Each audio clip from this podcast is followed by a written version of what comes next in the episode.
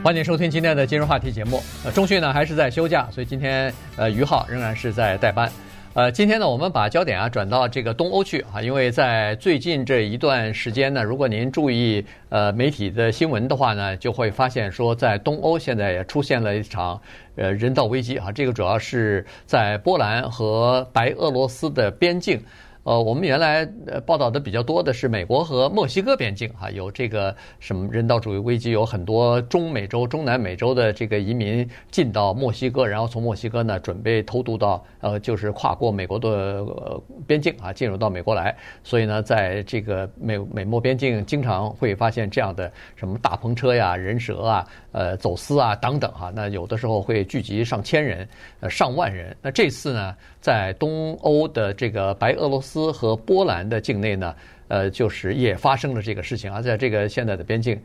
呃，现在你可以想象，你在这个呃媒体的照片上也好，在如果看电视的话，可以看到更多的这个呃影像哈、视频的东西，你就可以看到，在现在十一月份的时候，东欧那个地方，波兰和白俄罗斯边境的那个这个边境的地方啊。是非常寒冷的，那个地方已经呃温度已经下到了恨不得零零度以下了哈，所以在这种情况之下，这些呃移民和难民就住在森林里边，就住在小树林里边，因为都是边境嘛，所以呃这个就是地上铺个毯子，身上盖个毯子，瑟瑟发抖，在这个寒风当中啊，确实是非常的糟糕，整个的这个生活环境没有任何的呃，比如说是什么帐篷啊、取暖的设施啊。包括食物和饮用的水大概也都不充足，然后什么厕所之类的根本没有哈，所以这样的生活环境之下呢，他们已经待了很多天了，而且已经有八个人死亡了，最后一个是一个十四岁的孩子哈，在这个寒风当中，这个在冰冷的这个气候当中，就这么活活的饥寒交迫就给冻死了哈，所以现在就变成了一个从一个移民和难民的危机呢，就变成了一种呃人道主义危机，所以今天联合国。也紧急召开会议，就是讨论这场这个人道危机的。对，很多时候啊，我们看到因为国家的战乱或者饥荒或者等等灾害啊，这个产生难民潮，这个是经常见到的情况。那么各个国家呢，特别是富裕的国家呢，对这些难民的政策呢，一般也都是比较宽松的。嗯、呃，虽然说这个每一个人都是 legal 的，都是合法的，但是毕竟到现在的这个世界啊，还是有边界问题的。那么每一个国家呢，还是趋向于把自己的国家的治理好。那这一次的难民潮呢，嗯，跟这个战争啊、饥荒啊，或者是大规模的这种自然灾害都没有什么关系。所以整个欧盟发出的声音呢，是在谴责呃白俄罗斯，认为这是一次人为的，可以说是某种超限战或者是多元战争的一种攻击。为什么这么说呢？因为这一次发现啊，所来的这些难民呢，并不是白俄罗斯本地的人。他们是从中东的一些呃难民，特别是一个特定种族的人，嗯、呃，来到了白俄罗斯，而且是有组织、有计划、有辅助的来到了白俄罗斯。那么到了白俄罗斯俄罗斯以后呢，这些人本身的计划就是企图通过白俄罗斯和欧盟的一些国家的边境，主要是波兰，也有立陶宛。那么跨越边境以后呢，啊、呃，能够到达这个富裕的国家，无论是享受福利也好啊，或是得到救助也好，这是。当时的这个呃，看起来这是他们的计划。那么这些计划里边呢，目前就是欧盟在指责白俄罗斯是有计划的，同时呢也有呃这种传言吧，说呃俄罗斯在背后呢也也也做了一些手脚。那么这样的呃情况呢，确实是给西方国家摆出了一个难题，因为按照西方国家的这个道德标准哈，那么对于这种呃饥寒交迫的人是应该予以救助的，特别是我们美国啊，本本身美国是一个移民国家。欧洲呢，其实不是它不是本传统的移民国家，但是它对这个移民的政策，在过去的这个十几年来都是非常宽松的，所以这些人呢，可能抱有了一些幻想，能够非常顺利的、简单的进入欧盟国家，然后给自己找到一个比较好的生活，但是看起来他们现在的处境，不仅是危险了，已经是很悲惨了。对。呃，在这个边境呢，波兰现在是等于是全副武装的在对待这件事情哈，在边境已经部署了，有的报道是说一万五，有的报道说一万七千名的呃全副武装的军人在边境啊，就是不允许这个呃就是白从白俄罗斯那边过来的这些非法的移民啊，因为呃只要一过来，呃只一过境，他们马上就会把这些人给推回去，所以变成。这种情况了哈，非常的麻烦。呃，那么刚才说了，它是为什么它变成一个叫做用移用移民或者难民作为一种武器来攻击欧盟呢？是这样子的，在去年的时候啊，在这个白俄罗斯进行总统大选的时候呢。呃，大概是由于各种各样的，比如说是作弊啊，比如说是这个汇票啊，反正就是各种各样的这个呃事情吧，让这个选举呢，呃，第一是不透明，第二呢，在舞弊情况也比较严重啊，所以在这个白俄罗斯的选举之后。欧盟就对白俄罗斯的这个选举非常不满意，认为这个是不是一个公平的选举哈？然后，呃，就对白俄罗斯进行了一个经济制裁。那么在这种情况之下，白俄罗斯对欧盟进行的反击呢，是他们说好吧，那我用一个方法来反击，就是我开放我的边境，让愿意去欧盟国家的这些人可以通过我的这个国家去欧盟去。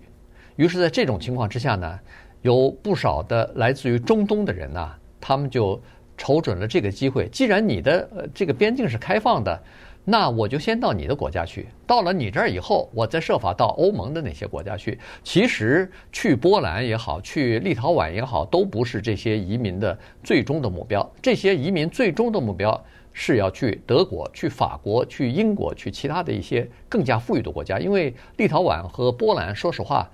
呃，这两个国家并不是很富裕哈，但是呢，他们又变成了另外一个跳板了，所以现在就变成了这样的一个情况啊，就是说，呃，白俄罗斯它开放自己边境，那么这这个信号呢，就让来自于叙利亚的一些难民，来自于呃这个呃伊拉克的，尤其是伊拉克有一个地方叫呃呃 Kurdistan 哈，就是叫呃。这叫库尔德人，哎，库尔德，哎，库尔德人和库尔德斯坦吧，我们就把它翻成库尔德斯坦地区的这些人。你一听，在这个地区生活的人，绝大部分都是库尔德人，哈，或者叫库族人。那他们也是有的是携家带口，只要是可以呃允许的话啊，他们就携家带口；有的是一个人就跑到了这个白俄罗斯。呃，这个还不便宜呢，因为他们必须要用要坐飞机嘛，因为从中东你要到呃白俄罗斯，你步行大概是不行啊，穿过很多国家你肯定是不行的，所以呢，他是要坐飞机的，而且这个呃在就是中东的地方，就是叙利亚也好，在伊拉克也好，把这个就变成一个生意了，他们是帮助你签证，然后呢就通过这样的渠道进入到欧洲去，它有现在有两个渠道。一个渠道就是刚才说的白俄罗斯啊，这个是现在呃比较流行的渠道啊。现在正好白俄罗斯的边境在开放。另外一个渠道是你到土耳其，从土耳其呢跨过那个爱琴海，然后去意大利这个地方去啊。所以像这两条线呢都可以，但是现在冬天可能跨海不太容易啊，这海水太冷。那个夏天的时候、春天的时候呢，有很多人是走爱琴海这条路的。他们也是啊，在拿到了去土耳其的签证，然后飞到土耳其，从土耳其再走海路啊进入到欧洲去。所以现在的这个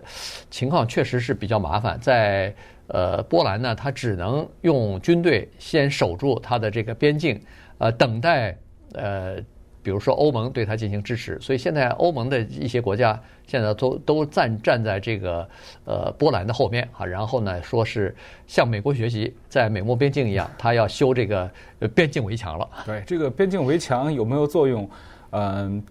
能不能修得好？或者说，呃，这个移民这些难民们，他们是不是说死也要越过这条呃这条界限的话？嗯，这个边境墙能不能起到作用？这个确实是很很很值得保留这个意见的啊。但是我们想看到这次所有的媒体基本上都提到了一点，就是说来的这些难民里面很多人是库尔德人，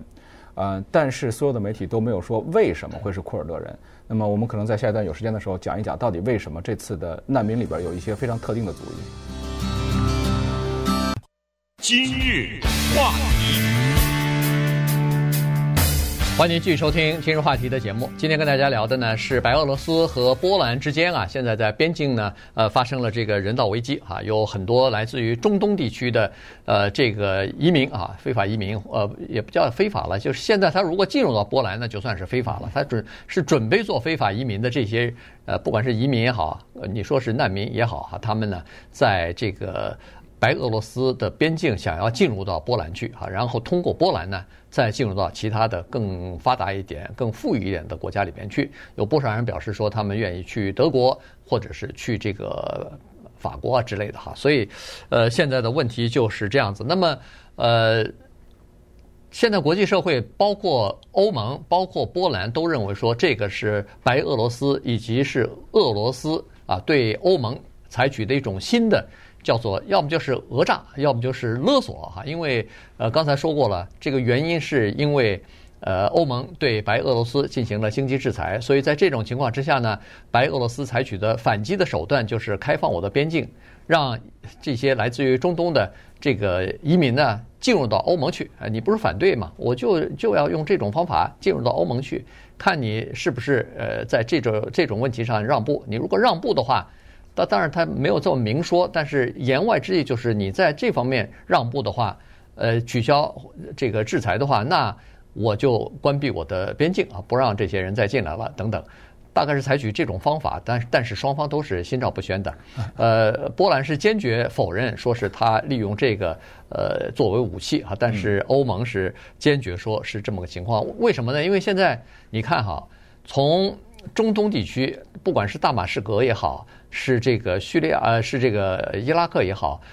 飞到每天往返于这个俄罗斯的航班，呃，白俄罗斯的这个航班呢，现在已经到了四十七个了。哦，不是每天，是每星期啊，四十七个。那么在这个之前呢，大概去年的时候呢，只有二十三个，所以现在已经增加了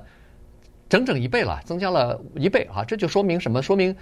很多的人他愿意从呃这个中东飞到这个白俄罗斯去啊。然后有不少的这个旅行社，他就做这个生意，就是他给你打包，呃，就是说我帮你申请签证，呃，不管是你走哪条路啊，走呃土耳其也好，走白俄罗斯也好，我给你申请签证，我给你把机票搞定，然后呢，如果你有钱的话，我还可以把当地的土耳其或者是白俄罗斯的这个明斯克旅馆给你订好，然后你就去吧。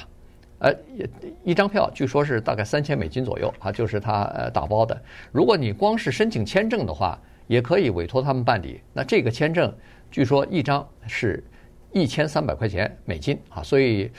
这不便宜。这里头可能是有很大的巨额的利润啊，所以当地的这个旅行社啊，简直高兴坏了。他们把这个当成呃不是旅游度假，这就变成一个比旅游度假还要赚钱的一笔生意了。可是，在当地啊。因为不管是叙利亚、叙利亚也好，是这个伊拉克也好，当地的这个库尔德人呐、库族人呐，他们生活是比较艰辛的，所以要想支付这么高的这个飞机票价和签证的票价，一个人三千，如果一一家人，也比如说带个太太、两个孩子的话，那不就超过一万块钱了？这对他们来说，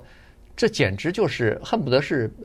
一家呃，这个可能还要借债。才能付得起这些呃钱呢，对不对？是的，是的，这个，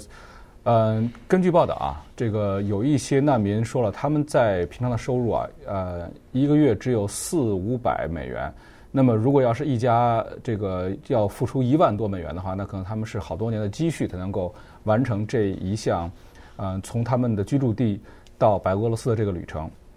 那么，我们刚才说到了啊，就是说这些呃这一次的难民组成里边有很多是库尔德人，嗯。而且呢，现在北欧的天气又非常的寒冷。我记得我小的时候看过这个很多嗯、呃、以前前苏联的一些电影啊，像这里黎明静悄悄啊等一等等的。他们很多农民在干活的时候，冬天啊，就是地上都已经下霜了，而且甚至下小雪的时候，他们就睡在马车里边，因为这些人非常抗旱、抗 抗寒冷。对，但是这些人可是中东的人啊，他们可不是俄罗斯的那些彪悍的这些哥萨克啊，或者是这些民族，所以他们到了这个嗯。呃寒冷的北欧啊，这个处境确实是非常非常危险。那么为什么是库尔德人呢？这一次我们可以看出来啊，除了库尔，首先这个库尔德人这个这个民族啊，他们是世界上目前来说是最大的没有自己国家的一个种族。他们整个在历史上呢，一直都是处于这种受到各方欺凌这么一个状态。即使到现在啊，我们看到前一段时间，嗯，这个 ISIS 的崛起。占领了很多呃库尔德人的城市，或者说库尔德人控制的城市，导致库尔德人跟 ISIS 进行了激烈的战斗。本身呢，土耳其或者是其他一些国家，对于库尔德人，特别是他们这种这种坚毅啊、顽抗的这种民族性啊，可能对他们来说融入到本国社会是非常困难的。但是因为他们在国际社会中反恐起到的这种非常有利于欧美国家的这种作用哈，使得欧美国家对库尔德人在经济上、在政治上、在声誉上都有很大的支持。特别是这次呃，欧洲连续发生的这种各种各样的战乱哈。美国曾经派军事顾问到库尔德人地区指挥他们的武装斗争。那么，这个当然的主要的目的啊，美国的主要目的并不是说我一定要支持库尔德人，或者说你们跟其他本国做进行各各种各样的斗争。主要是我希望美国是希望支持库尔德人打击 ISIS，保证美国在世界各地的利益，甚至是欧洲在世界各地的利益。但是这种做法啊，使得库尔德人，如果我是一个库尔德人的话，我想我跟你们曾经是并肩这个战斗过的兄弟。那么我现在生存都有问题了，是不是可以在这个时候拉兄弟一把？所以，如果这个时候再加上一些呃宣传、一些误导，甚至是一些实质性的帮助，使得他们抱有一一项希望，可以通过非法越境的方式到达欧洲国家。我想，很多土耳其人、很多这个土耳其啊，或者是呃叙利亚呀，还有伊拉克啊、伊朗的这些嗯库尔德人，可能会愿意铤而走险。嗯，看看有没有机会能够摆脱自己目前惨这种非常悲惨的生活。对，一个民族如果没有自己的国家的话，确实是蛮惨的哈，因为他们只是生活在其他的国家里边，自己作为一个少数族裔生活在那个地区，呃，或者那个国家里边作为一个地区哈，一般都是什么自治区之类的。呃，在叙利亚有库尔库尔德人的这个自治，就是一个地区吧。在伊拉克也是这样子哈。那主要是在土耳其，大部分的库尔德人呢是在土耳土耳其，呃，算是一个自治的区。但是这些土耳其人因为和呃这个土耳呃这些库尔德库尔德族的人呢和土耳其政府是呃有对立的情绪的，原因是他们想要独立嘛，对他们一直说是想要独立，所以呃这个土耳其当然是要镇压啊，不许他们独立。于是。呃，土耳其和库德人之间呢是矛盾是比较比较重的哈，呃，所以大部分的库德人就集中在这几个国家里边。刚才所说的这三四个国家里边，还有伊朗。好了，那现在这个库尔德人就想要跑到欧洲去啊，因为要寻求更好的生活嘛。他们觉得在自己生活的这个国家里边。自己生活的这个家乡里边呢是没有前途的，所以呢，他们就这个把自己所有的积蓄，甚至包括自己的房子什么都变卖了以后呢，就准备买了机票要去呃白俄罗斯，然后要进入到这个呃欧洲去啊，进入到欧盟的国家里面去。但是现在看来这条路也不见得走得通啊，原因就是你去了那儿以后。波兰现在是境在边境是大兵呃重重啊，就是完全围剿起来了。呃，到现在呢，这个在边境的这些呃移民啊，当然除了库库德人以外，还更多的是来自于中东的呃和北非的哈，包括也门的呀，包括什么叙利亚的呀，呃都有哈，这个非常多。现在聚集在那儿的已经有好几千人，有的说是已经上万了。所以呢。呃，各个地方的人都有，都想进到这个波兰去。那波兰现在是呃非常的谨慎哈，把这个整个的国门看得死死的。那么你如果看一下白俄罗斯的这个地图呢，你就发现说它北边啊有两个国家，一个是呃拉脱维亚，另外一个就是立陶宛哈，在北边靠东一点，立陶宛在东边一点呢就是波兰。然后下面是乌克兰，在在它的呃东边呢，就是这个呃苏就是苏联，就是这个俄罗斯了。所以呢，它基本上呃接壤的大概就是这么五个国家。那他现在的大部分的人呢，是想要冲到波兰里边去，呃，所以现在呢，据说这两天已经开始叫做化整为零了，不是大批的人在那儿集中了。到晚上，他们悄悄的几个人，三五个人。约好了以后，可能都是同乡的，或者是呃在路上结识的这些人，呃，就靠 GPS 就准备，因为小小组行动，他比较容易进入到这个里头去嘛，所以他就逐渐的就脱离了大部队，就脱离这些大的人群呢，逐渐就沿着这个边境啊，就看看有没有什么机会可以悄悄的溜到那个就是波兰的境内哈。但是呢，波兰的除了这个军人在边境之外呢，还有一些边境巡逻的这些人，所以只要进来，基本上抓住以后又给他马上就驱逐出去。他不像在美国进来以后啊，我我有了这个基本的权利了，你至少移民法庭你要呃受理我的案子，在东。在东欧那些国家，不管是白俄罗斯还是波兰，根本没这根本没这回事儿，马上就给你驱逐出去。对对，这个整个呃欧洲啊，它并不是一个像美国这样的移民国家，但是呢，因为这几年的欧洲的各种各样的战乱，以及欧洲希望能够呃呃欧盟希望能够改变欧洲的一些局势啊。呃，确实设立了一个怎么说呢？一个很奇特的一个例子，就是确实有大量的难民涌入到了这些富裕的国家，德国呀，呃，包括英国啊，而且呢，他们的生活过得好像还挺好。嗯，特别是西方媒体愿意宣传这些人。哎，这些事情，他们到了我们的国家，我们给他们良好的教育、非常好的住房，以及各种各样的这个社会福利保证。那等于说设定了一个典范，说，嘿，那你们来吧。那这时候呢，库尔德人觉得，哎，我或者说其他的这些族裔的人觉得，我们在本国的生活很艰难，那么我们就来到这个这个地方来看一看，看看有没有机会。这个地方还这次的这个事件还有一个非常特殊的地方，就是三个国家哈，呃呃，立陶宛、波兰和白俄罗斯。都严令不让记者进行各种各样的报道。我们现在所看到这些报道啊，都是有些人冒着危险，嗯，甚至说被被打了、被被军队推搡了，然后拿到了一点点消息。有一些难民呢，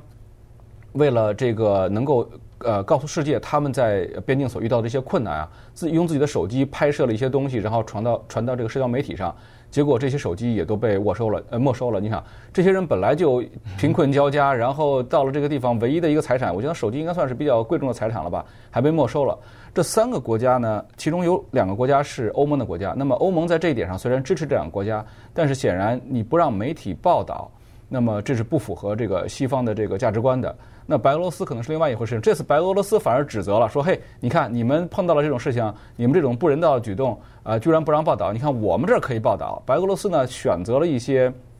镜头或者是一些事件向他们报道。我反正是在视频上看到了这个有这些难民准备非法越境，就是拿那个铁锹去敲打那个铁丝网，其实那个一点用处都没有。嗯，呃，你你你这个到了那边上百人的军队直接把你给轰回去了。”然后呢，这边的军队就往那边喷洒这个辣椒辣椒水，呃，制止他们这样的行动。嗯，这样的镜头确实让很多人看起来是非常非常不舒服的，特别是我们生活在一些富裕的国家，看起来非常非常的不舒服。但是解决办法，我想这将是非常。大的一个难题摆在欧盟的面前。对，就是，但是这些呃难民、这些移民，你总是要安置，你总是要解决他们的温饱，不能让他们就在那儿饿死或者冻死啊。所以这个非常棘手哈，而且但是又非常紧急。所以现在就是呃联合国在召开会议，呃看看怎么样来解决呃目前碰到的这个人道主义危机吧。